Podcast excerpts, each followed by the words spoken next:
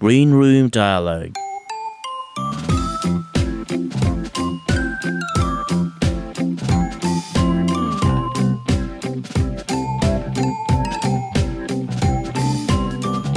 今日も大変お疲れ様です。グリーンルームダイアログハッシュタグ G ログの鉄です。この番組はポッドキャストをきっかけに知り合った友人知人とグリーンルームいわゆる楽屋でわちゃわちゃグダグダトークできたらなという番組です。ゆるい空気をお届けすることで少しでもほっこりしていただけたら嬉しいです。当 G ログがいただいたお便りとともにゲストの方と皆様との架け橋になりましたらありがたく存じます。今日もお耳に合いましたら幸いです。では今日は人に言えない趣味として夜な夜な自ら幽体離脱をしている らしいこの方の楽屋にお邪魔しておりますはい、えー、日がこれ0時50分というポッドキャスト番組をやっております。ハスキです。よろしくお願いします。はいよろしくお願いしますあの、幽体離脱はあれですよね。あの、僕が、あの、別れる原因を作ろうと、恋人に嘘をついたという、はい やつですよね。そうですね。ということで、本当にしているわけではあそうなくです、そうですはい。えー、幽体離脱を実はしてるんだって言ったら、えー、あ、別れたがってたんですよね。そうで。ますずね僕。は別れたがって、あの、惹かれる嘘をついた。はい。ひこれでひついたんですうん惹かれて円満に別れられるんじゃないかと思って、ついたら、そうでもなかったあ、。そうです。え、それどうやってやるの？っていうふうに、意外に食いついてきちゃったっていう。で、それに対して、ちゃんと答えられるようにいろいろ調べてたはすきさんは、意識をここに置いて別の答えを想像して、っていうね。別の答えに僕の魂を送り込むような感じになったらなんかあの金縛りみたいになって体が震え始めみたいなことを説明するっていう。配信の中でもね、エビシバさんが突っ込んでましたけど、それは逆に興味津々だろうっていうね。確かにそんなこと突然言われたらどうやんのって聞きますよね、うん。確かに、うん、でもその方とはね、えー東京にその方が引っ越されたのを契機に。あそうですはいね。ね、円満には。円満に分かれて、はい、でもこれってきっと幽体離脱してる人っていうままなんですよね。印象だけ持たれて別れたっていう感じですね だからもうそこは否定も訂正もせず。あ訂正もせずあそうもうもう嘘嘘と言わずもうそのままにしましたなるほど。ということで、今日も日本のどっかの誰かに幽体離脱をしている人と認識されているはずきさんとお届けをしております。では、早速ですね、皆さんからいただいたお便りに、はい。えー今日3回目ですので、はい。お便り会ということで、そのお便りに答えていければとい。うふうに思っておがとうございりま。ます。すそしたら、じゃあ、早速、はい。1通目からいきたいと思います。はい、お願いします。では、洋介さんから、洋介さん。はい、いただきあました。りがとうございますでは読ませていただきます。てつさん、はつきさん、こんにちは。いつもお世話になっております。陽介です。第3回目の収録でそろそろうまく回らないほどお口が疲れている頃でしょうか。ゲイポッドキャスト界屈指のジェントルボイスであるお二人から生まれる化学反応を今からとても楽しみにしております。さて、早速ではありますが、はすきさんに質問です。はい。僕は日が子0時50分さんを押す理由の一つとして、はい。エビシバハスキの仲の良さが挙げられるのですが、はい。ハスキさん自身が思う、俺たちやっぱ仲いいなっていうエピソードはありますか、可能であれば、エビシバさんの好きなところも合わせてお答えいただけると、ヒガプンオタとしてスペシャルに、あ、スペシャルに 嬉しいです。これからもはい。陰ながらではありますが、ヒガプン G ログを押し続けますね。それでは失礼いたします。ありがとうございます。僕も押し続けますので。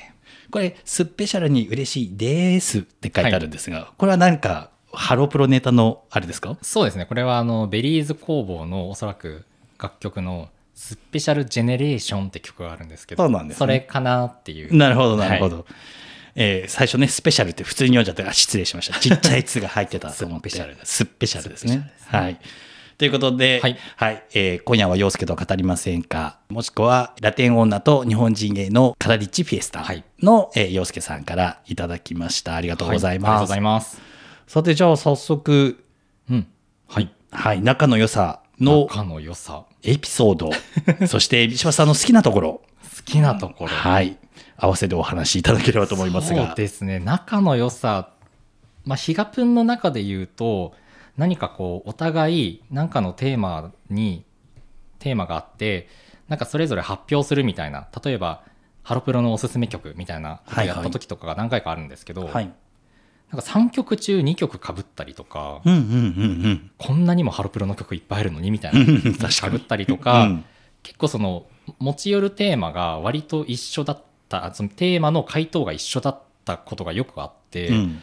そうなってそうなるとああやっぱりやっぱそうだよねみたいな。俺らそういう感じになるよねみたいな。なんかそこで仲の良さを自分も改めて思うところはありますね。ただその持ってくる回答は一緒なんですけどそのバックグラウンドが全然違うみたいなところがまた面白いなって思ったりしますね。うんうんうんうんそういう意味ではでも感覚は似てるなとか、はい。うん、アンテナ似てるなって思ったりすることは割と多いですか？あ多いです多いです、うんうん。そこがなんかなんていうんですかね。あのこれあの海老柴さんが前言ってたんですけど、うん。その最初はその僕と海老柴さんってそういったこう感性とか、うんうん。こう好きなものとかうん。が割とこう似てるので、うんうん。あ海老柴さんも僕のことをすごい似てる人だなって思ってたらしくて最初、うんうん。でそこをきっかけでこう「ヒガプンやろう」っていう風になったらしいんですけど、うん。話せば話すほどやっぱ違うなってなるらしくってその、うんうんうん。一緒だけども違ったみたいな、うんうんうん。回答は一緒だけどなんか内容が全然違う子だったみたいなうんうんうん。ところで、なんか感性は似てるけどそのより深いところはちょっと違うっていうのがヒガプンやってて面白いなっていうふうに思いますね。ううんん人がこう出会うと最初は似てるところが多いほど距離が縮まり、はい。その後違うところが出てくるとより深まるっていうのははい、よく恋人同士の話で聞きますよね。そうなんですね。あうんうんうん。あまあきっと多分ね恋人に限らず友人関係とかも含めた人間関係全般がそうなのかなとは思ったりもしますが、まあ、そういう意味ではじゃあ最近はどちらかともうもうでも10年のお付き合いなんですもんね。そうですね。10年以上でしたっけ？になりますね。うんじゃあもう似てるところも違うところもなんかお互いよく知ってるっていう感じ。そうですね。なんかここがっていうのはなかなかいいだなんかこう代表的なっていうのは難しいんですけど、うんうんでもなんとなくその指柴さんの性格であるとかこれやったら多分喜ぶだろうなとか、これは指柴さんの何かに触れるだろうなとかっていう感覚は、まあ、僕も持ってるし指柴さんもまあ持ってる感じで、いつも、はい、なんていうんですかね収録やったりとか遊んだりっていうので、まあ、お互いこうストレスなく やってるところはそこなのかなっていうのはありますね。うんうん。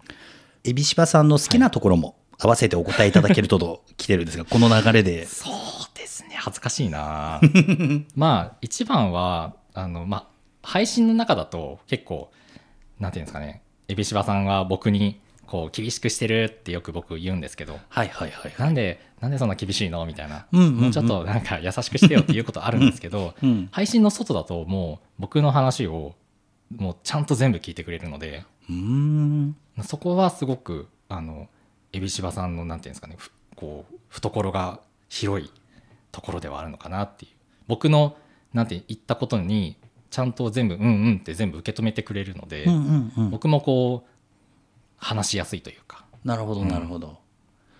そういう意味では、じゃあ、普段のエビシバさんと、はい。配信中のエビシバさんと、はい。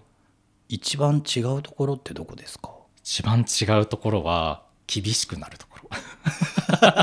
配信本当に厳しくなる。そうです。もうポッドキャスターとしてのみたいななんかあの ちゃんとしなきゃみたいな感じがあのギアがグンって入るんですよねそこが多分ちょっとこうオンオフのところだなと思います。海老柴さんの中で。あ、そうなんですね。じゃあ、オフの時のエビシバさんは、えー話を最後まで聞いてくれて、えっと、厳しくない。ない。もう本当にもう全部をぶち入れてくれるんじゃないかっていう風な方ですね。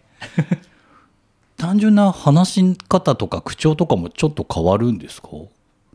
そうですね。まあでも話し方とかはあんな感じですね、あんまり変わりはしないですね。まあもちろんね配信は配信なので声色をすごくこう変えたりとか、はい。何かのキャラクターを演じてみたりとか、こううん。DJ エビになってみたりとか、はいはい。こういろんな声のバリエーションがありますけど普段はそこまでではもちろんないそうでですすよね。ね。まあ、あの、うん。なんていうんですかね。あの、まあ、収録以外の、まあ、話し方とか、お互いの、なんていうんですかね、もうちょっとこう、配信では載せられない、なんていうんですかね、なんか配信の中で気をつけなくていいところをわーって適当に話してるので、うん。そういったところで言うと、確かにその、話し方とか、うんうんうん。口調とかがちょっと変わってくるところでは多分あるかなとは思いますね。先ほどの話を最後まで聞いてくれるところが好きという、はい。好きなところとして挙げていただいたんですが、これまあ考えたらそういう意味では普段のエビシバさんのはい。ところですね、あそうですね。配信中のエビシバさんで好きなところ。えー？どんどん恥ずかしくなっちゃうな。えーっとね。その方がね聞いてるリスナーさんもあ確かに。あその部分ねあの部分ねっていうのがこうなんかね配信の中で聞けたりこうキャッチできるところだといいのかななんて思ったんですが。そうですね。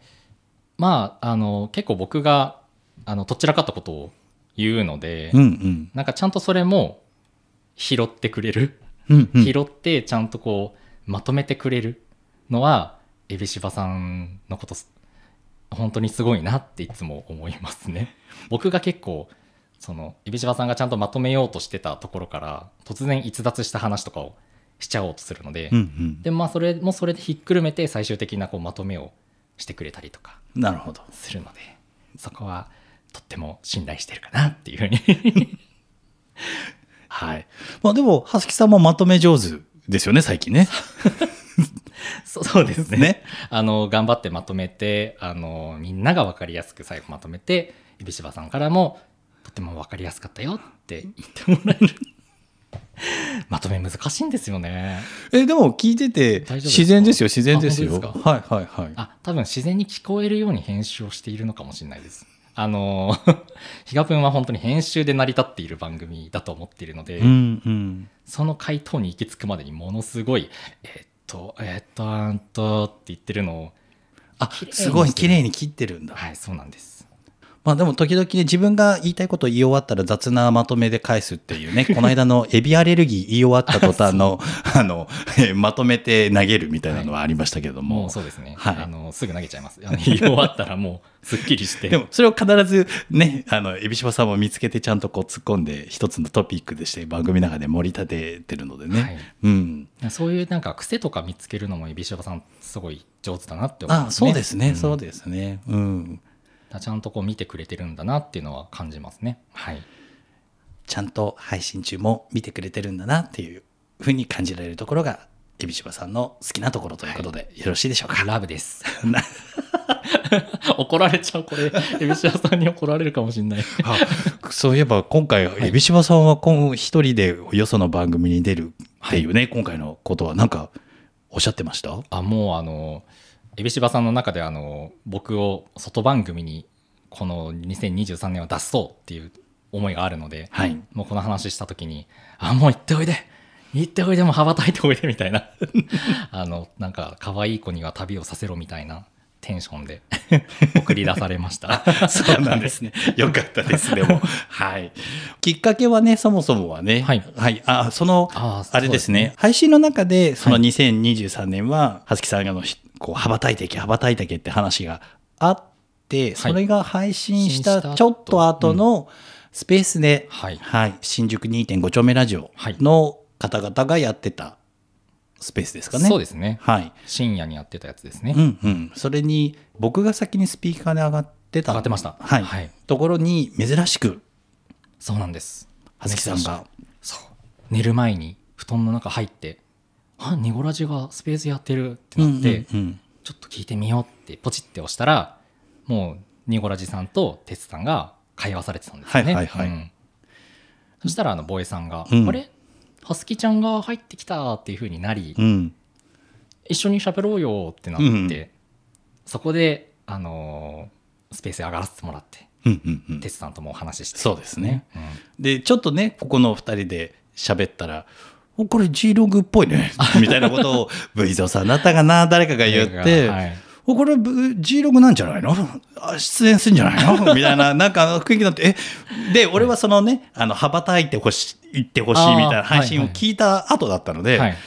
え、これ、なんだったらお誘いしたらその波もあるし、はい。うん、いけるんじゃないかと思って、どうですか？ってお声かけを、その時にね、そのスペース中にスペース中に。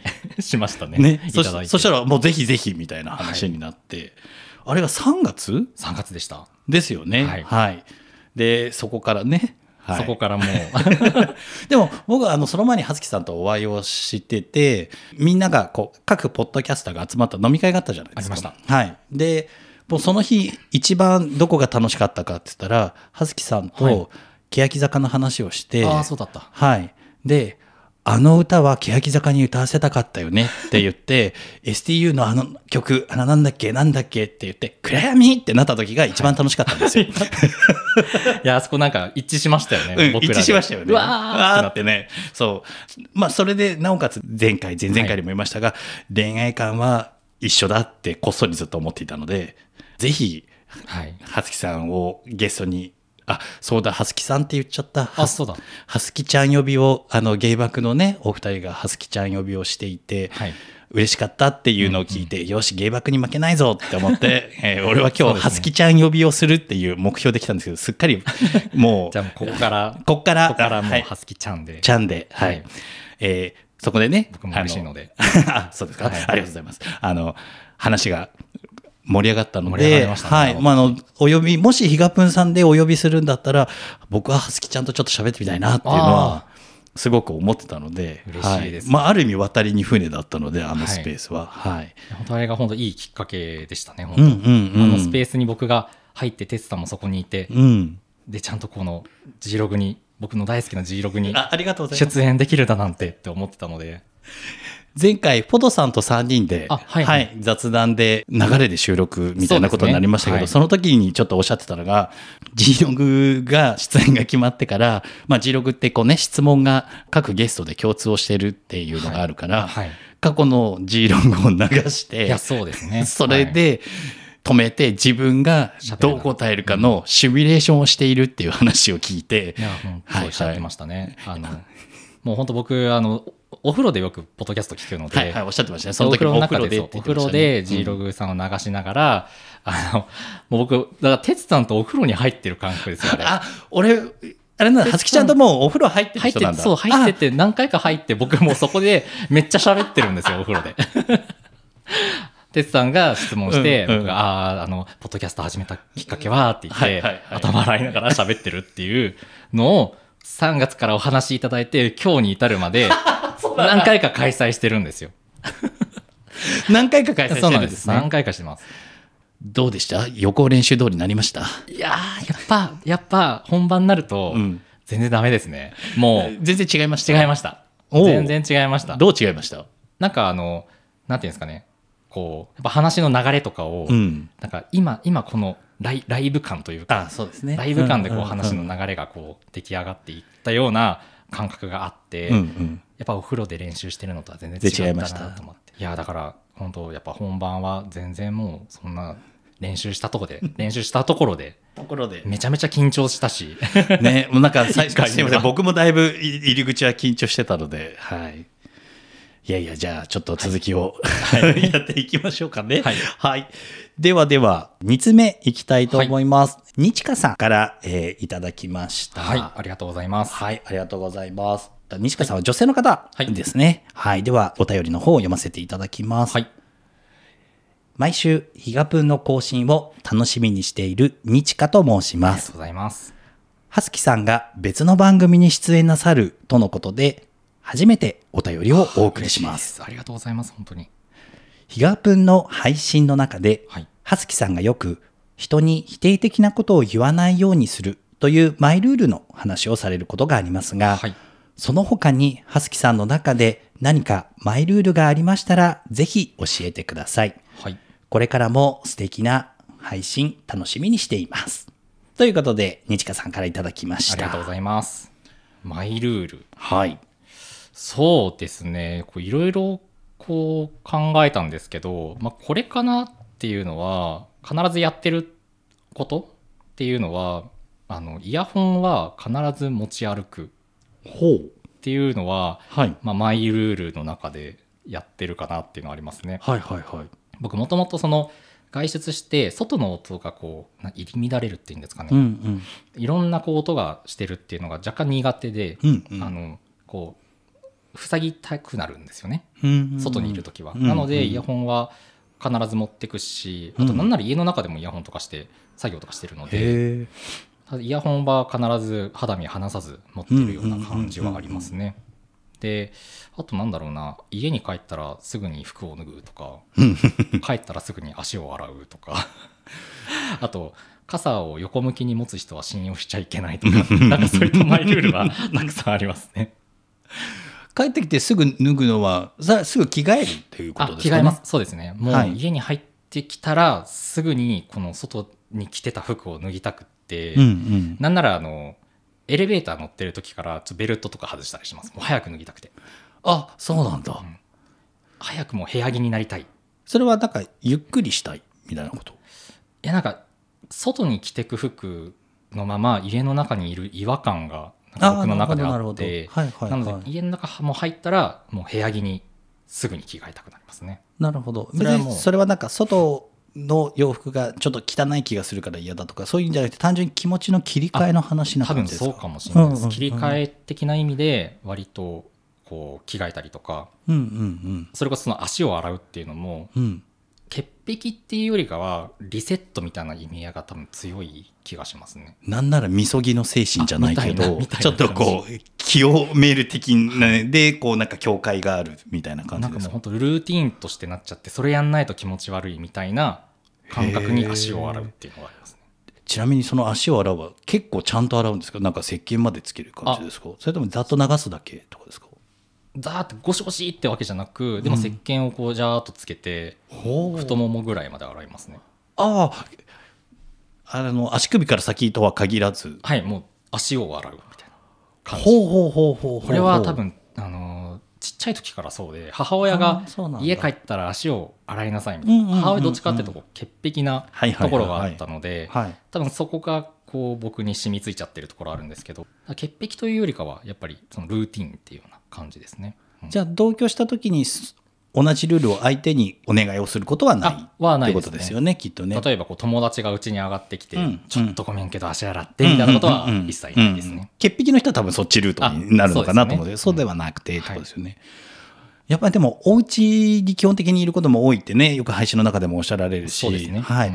あの先ほどの内と外みたいなところのはい。ね、あの自分と他みたいなところとかって、うんうん割とやっぱりハスキさんの中で強いから、うん、お家っていう空間をがそのままプライベートでもありそのまま自己、自分でもあったりするから、うんうんなんかこう切り替えたいみたいな気持ちが強いんですかね。かもしれないですね、うん。家の中ではもうなんていうんですかね。やっぱり外とは違うみたいなところの切り替えを多分なんかそういうのでしてるんでしょうねきっと、うんうんうん。でもそういう意味ではそのこう同棲は今まで何回もねされはいていらっしゃるから、はい。うん、かといってそこがクローズドでこう一人きりのこう何か完全に閉じた自閉的な世界では全然ないんですよね。そうですね。ね。うんうん。うんうん。まあ、誰かがいいいるとしても全然そこは全然大丈夫ですね。うんうんうん。なんなら同性は長けてる方だと思っていたっていう話も同性に向いてる方だと思ってたって話もあったぐらいですからね。うんうん。じゃあそのマイルールいくつかはいはいあるけれどもそ,、そんなところですそんなとこですかねううんんうん。まあでもなんかプライベートの葉月さんがちらり見えた気がして、はい、面白い質問だったなと思いましたが。まあ、その梅雨の時期になるので本当傘を横向きに持つのは本当皆さん気をつけてくださいね。そうですね。は本当気をつけてください。そうですね。はい。さて、では、はい次のお便りに行きたいと思います。はい。えー次は、フォトさんから、フォトさんはい。前月の G6 の方のゲストだった、最終日に間に合った0時ちょい前のゲイのフォトさんですねあ。りがとうございます。はい。では、えー読ませていただきます。てつさん、そして7月ゲストのはつきさん、こんばんは。最終便に間に合ったフォトです。いつもお二人のそれぞれの番組を楽しく拝聴しております。こちらこそです。はつきさんへの質問、お願いは、ご自身の番組内ではあまり語られない猫の話を聞きたいです。はい猫僕も犬か猫かというと猫派です。よろしくお願いします。ということで、フォドさんからいただきましたあ。りがとうございます猫の話、ちょこちょこね、配信の中では出てくるけれど、はいがっつり語ったことは実は。ないですね。ね。確かに言われてみればしたことないですね。うん。じゃあ、ここはがっつり思う存分、猫愛を、猫愛を、それこそ先日のね、アレルギー検査で猫アレルギーだけはなかったっていう。なんです。奇跡の。奇跡の。ね、猫愛を証明するかのごとく。はい。はい。いや猫はまあ僕も今猫を僕猫2匹今 2, 2匹飼っていて。あ、2匹飼ってらっしゃるんですね。猫二匹飼ってるんうんであのどっちも雑種なんですけど、うん。あのほ保護された猫をこう引き取ったみたいなはいはい。保護猫っていうんですかね、うんうんうん。で6歳の男の子と2歳の女の子をうん。飼ってますね、これ名前言ったことないんですけど。ああ、そういえばそうかも。多分。じゃあ名前を教えていただいてもいいですか？はい。デコポンとシトロンっていあ、かわいい。柑橘系であ、しかもなんか、続けて言うと言いたくなる響きですね。あの韻ながちょっと踏んであるんですよね、うんデコポンシトロンみたいな、うんうん。そうなんですおすごい。でデコポンの方はもともともう名前がその保護された時に仮の名前でデコポンってつけた子だったんですね、はいはいはいはい。であのもうその子が結構そのデコポンって名前にちゃんとニャーって反応するっていうので、うんうんあんまり名前変えない方がいいかなっていうので、まあ、そのままデコポンって名前になったんですけど、うんうん。デコポンが僕初めて猫を飼ったんですけどはい。ものすごい大変な子だったんですねあ、最初は。最初が。はいっていうのも、もそのもともとその保護された時の、まあ、理由として、うん。まあ、近所のなんかおじさんに虐待をされているところはいはいをはい保護された子だったので、うんうんもうとにかく人に懐かない、うん。もう人と目が合うだけでシャーって言ったりとか控えてきたりとかうん噛んだりするので、もう警戒しちゃってね。そうなんです、うんうんでその保護されした方もこう家慣れのトレーニングとかうん。してはいたんですけど、うん。で、まあ、一回その別のお家にそのト,、えーとトライアルで。行った時にあのやっぱりダメでしたって言って返されちゃうぐらいうん。人慣れしない子だったんですね。うんうん。で僕はたまたまその保護猫サイトがあるんですけどそこでそのデコポンを見てでまあ単に言えばまあ一目惚れだったんですね、うんまあ本当に可愛らしい子でうん。ですぐに連絡して、うんまあ、ただこういう事情があってっていうのを聞いてたんですけど、うんうん。まあなんていうんですかねまあなんかそういったちょっとこうまあ人慣れしてないうん。子で、まあ、そんなに自分もその子に対して突然こうなんか距離を詰めるっていう感覚、なんかそうそんな感じはしなくていいかなっていうふうに思ってたので、うん。まあ、時間かけて距離をこうゆっくり縮めれればっていうふうな考えで、まあ、その子を引き取ってうん。で引き取ったもののうん。最初の4ヶ月5ヶ月ぐらいは、もうん。う存在すら分かんないぐらい常にどっかに隠れちゃって。はいはいはい。あのどこに友達がうちに来ても「うんえ猫飼ってるんだよね」ってぐらいうん現れない子だったんですよ。うん。まあ、それがどんどんこう半年経って7ヶ月経ってちょっとこうご飯の時は出てくれるようになって、うんちょっと触れるようになってでやっとニャーって泣いてくれるようになってみたいなのを、うんでやっと抱っこできるようになったのが多分1年半後ぐらい飼い始めて1年半後ぐらいにうん。やっと抱っこできるようになったぐらい、うん。結構時間のかかった子だったんうですね。まあ、それだけ、まあ、僕もめちゃめちゃだからこそ愛情が深いっていうのもあるんですけど、うん。まあ、あとはその人がうちに来た時にこうやっぱりやっぱ人が怖いのでうん。逃げちゃうっていうのがあったので、まあ、ここはまあ僕の友達にも協力してもらって、まあ、来るたびにチュールをあげさせてんその友達にこううんデコポンに対しうんてあげてもらったりとかして、まあ、人は大丈夫だよっていうのを認識させてもう今ではもう全然人が来ても動じなくはうんなったんですね。っていうのが1匹目の子でしたね。うんううん。ん保護猫をって思ったのはなんかきっかけがあったんですか？もともと僕野良猫が好きなのもあるんですけど、うん。こうなんていうんですか？街道端で見つけたらうんうん。あ可愛いなと思ったところもあるんですけど、うん。やっぱりそのあの保護猫とかその保護された犬とか猫とかがその保健所で、まあ、どういった、まあ、結末になるのかっていうのは前々からこう知ってはいて、うん。でそういったこう保護猫の取り組みっていうのもゆくゆくはいつかしてみたいなっていうふうに思っているので、うんうんなので、まあ、もし自分がこう救える命があるのであれば、うん。まあ、保護猫の方からあのそういうのにちょっと助けてあげたいなっていう気持ちがあって保護猫にしたのはありますね、うん。まあ、ペットショップはペットショップでまた別の問題がはいあるあるはあるんですけど、まあ、できるところはまずそこだったかなっていう感じですね。なるほどなるほど。それが、えー、1匹目の、えー猫ちゃん。はい。デコポン。デコポンで。はい。でで2匹目が目がえーシトロンの方が、はい。えー、とこの子もあの保護猫で。はい。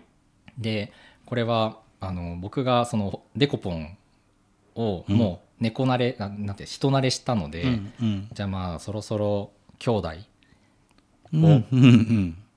こういてもいいかなっていう風になってきたので、うん。まあ、シトロンを迎えてうん。シトロンはもう本当に最初から人慣れしてるうん。子ではい。だから最初びっくりして猫ってそっかこう寄ってくるよなっていう。知らない人にも確かに寄ってくるうん。よなっていうのがあって。まあ言ってしまえば1匹目との違いですごく驚いて。ね驚いて、うん。であのデコポンもそのシトロン迎え入れた時にあのシャーとか何にも言わずにうん。優しくこう迎えてくれたので、うん。まあ、今ではもう本当2人とも仲良しで寝る時も一緒に寝てたりとかうん。うん。うん。するくらい仲いいので、うん。あのいい子に育育ったなっていう親心はありますね。デコポンもシトロンも。なるほど。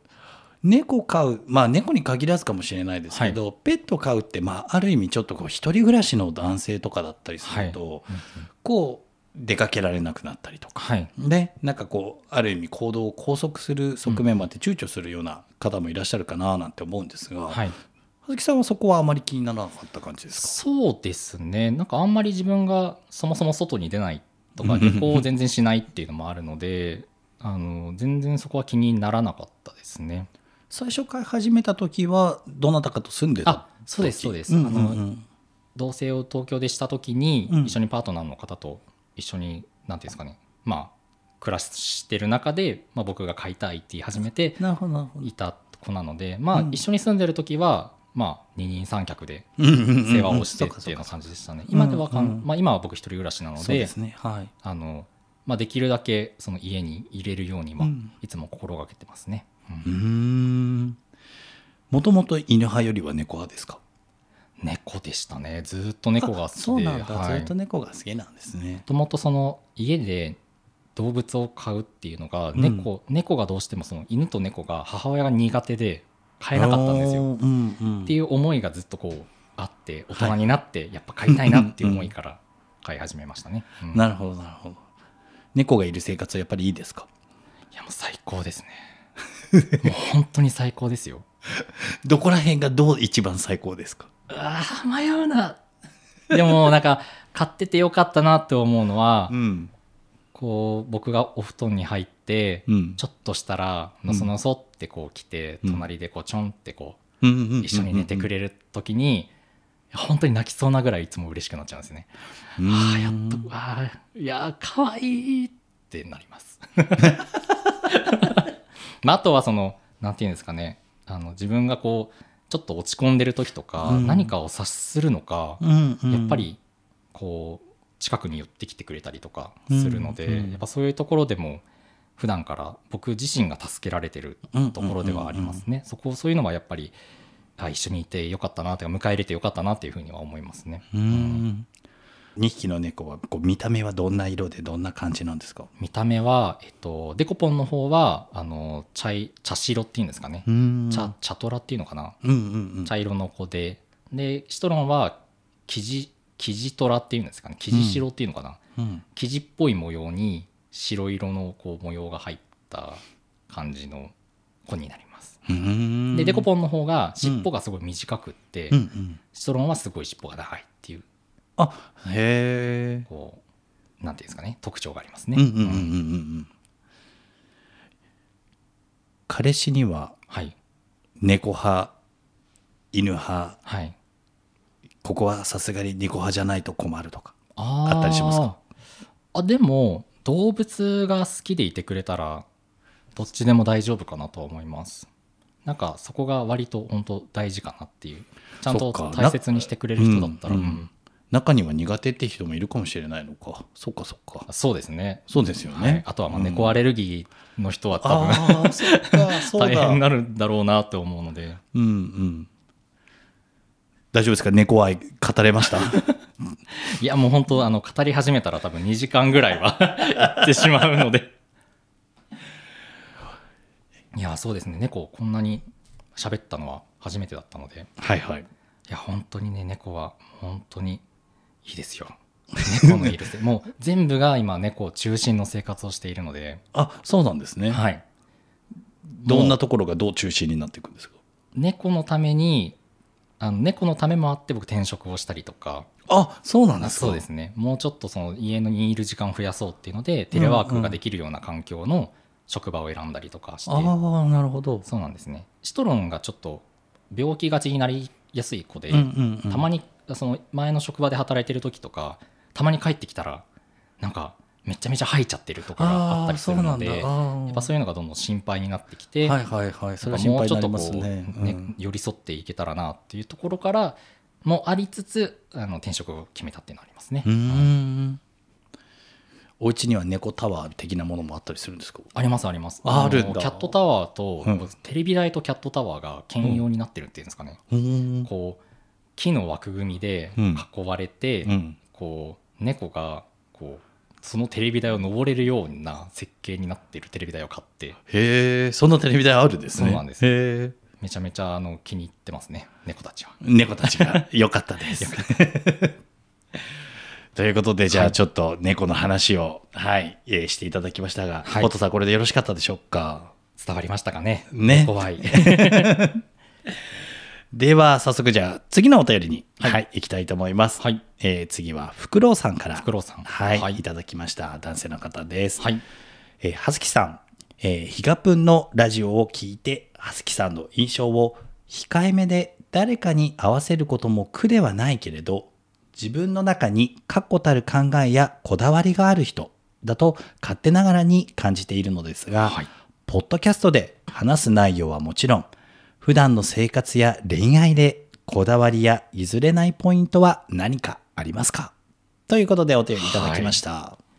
こだわりや譲れないポイントそうですね、まあ、譲れないポイントというかそのこれなんかやるときとかにこれクリアしてないと多分やらないなっていう3つの条件みたいのがあって自分の中で、お、3つの条件。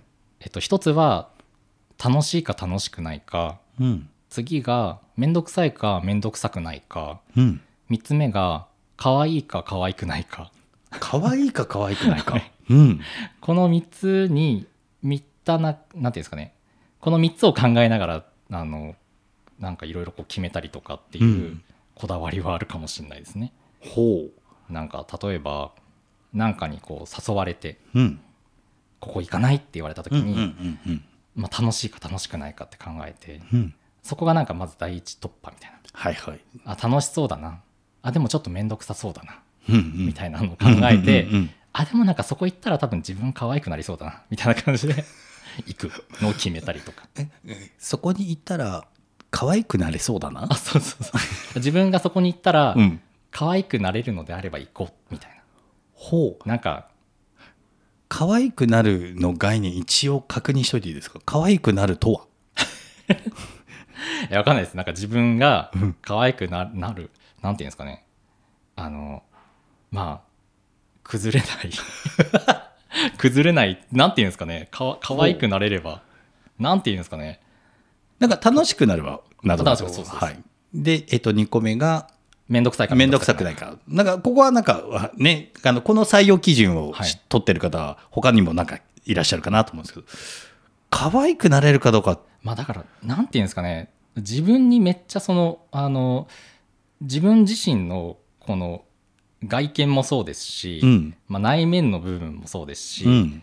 なんかあのこうまあ言葉をこう隠さずに言うとあのブスにならないかみたいな。ブスになるとは？なんかそのこう変なこう、もやっとした気持ちみたいなのがここで生まれないかどうかみたいな。うんうんなるほどなるほど。なんか本当にそのハッピーな気持ちになれるのかうんみたいな意味合いで多分この可愛いか可愛くないかっていう判断基準があるんだと思います。なるほど。葉月さんの言う可愛いにはそういう意味が含まれてるんですね。きっとね。ハッピーになれる、ねなれないあーでもそれは本当にあると思います。うんうん。あの本当になんか幸福とかうん。ハッピーみたいなうん。テンション上がることは多分全部可愛いに分類される気がします。僕の中で。ううんん。なんか葉月さん割とヒガプンの配信の中でもねはい。はい。可愛いとか。はい。はい。うんうん可愛いが割とこの人正義の方なんだなっていうのはなんとなくそうですね。うん、あのうん聞いててもう印象にちょっと実はあったりとかしたんですけど多分それは多分可愛いの中に一般的に言う可愛いだけじゃないもうちょっとこう幸福的な要素とかうん、いろんなこう意味が含まれてるんですね、はいきっとね、うんうんなるほどじゃあそういった文脈での可愛いか可愛くないかもそうですね。判断基準になってくると。はい。あの服選ぶ時とかよくこの基準になりますね。うんうんうんこう可愛いけど洗濯めんどくさそうだなとか。うーんみたいな。うんまじゃあ割とあれなんですね物を買うみたいなような時でもそうだし人付き合いみたいなところでも割とこの3つは同じく使われるんですね。そうですね。結構大きいですね。人付き合いとかあとその、誘われた時の判断的なところだと結構ここだわってなんかやってるかもしれないです。っていうのも、うん。一時期そのな断れないみたいなのがすごいなんかなるほどんか課題としてあったんですよ自分の中で。うんうんうんうんでその断れないのはなんか基準が分からなくって、うんそれがなんか相手を傷つけないようにするための手段としても自分は断らなければいいんだっていうのがあったんですけど、うんやっぱ自分がそれだと疲れてきちゃうので、うんうんでその中で生み出された3箇条がこれな気がします。うんなるほど。ということで、はい。なんか、ね、でもなんかこう、一つ、こう自分が断れないなとかいう時に、基準が3つあると、進みやすくはなりますよね。そうですね。だいぶうんうん。自分,、自分の中でではこの3つがなんか頭の中であることによって、うん。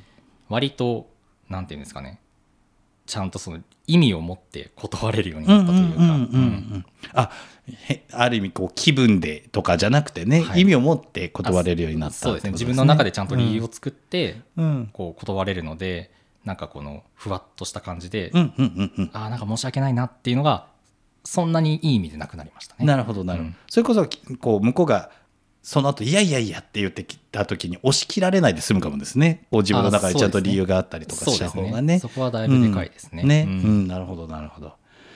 ということでは、はい。よろしかったでしょうかね。では、はい。早速じゃあ今度はちょっとカロリー高めかもしれません。はい、はい。えー次のお便りに行きたいと思います、はい、高橋さんからいただきました高橋さんありがとうございますます。高宮のあっという間というポッドキャスト番組をやられている高橋さんですね。高橋さん、はい今のところ G6、えー全出席ありがとうございます。はい。高橋さん、あの、ヒガプンでも初めてコラボさせていただいあた、。そうだそうだそうでですよね。はい。じゃあそんな高橋さんからです。では行きます。こんにちは。この番組のゲストは、ハロプロ好きな確率が高いですね。まあ、洋介さんもね、出ていただいたしね。はい。こじこじさんもそうでしたあし、ね。こじこじさんもそうですね。はい。ということで、今、はすきさんが、てつさんにおすすめしたいハロプロ楽曲はありますか？はい。昔の曲でも、最近の曲でも、何かあったらお願いします。はい。ということで、回答がカロリー高めになりそうな匂いがプンプンするお手紙をいただきましたが、ありがとうございます。はい。じゃあ早速、はすきさんお願いしてもよろしいでしょうか？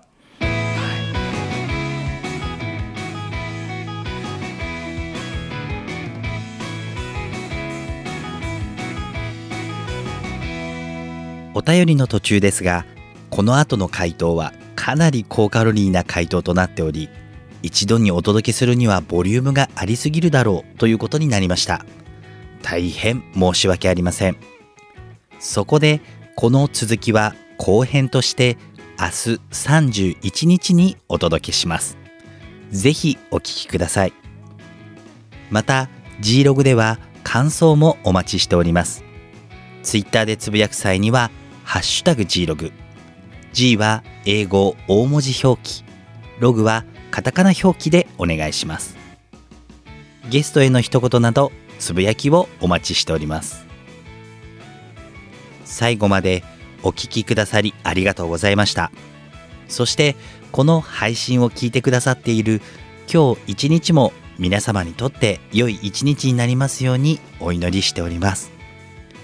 それではまた明日お耳にかかれましたら幸いです。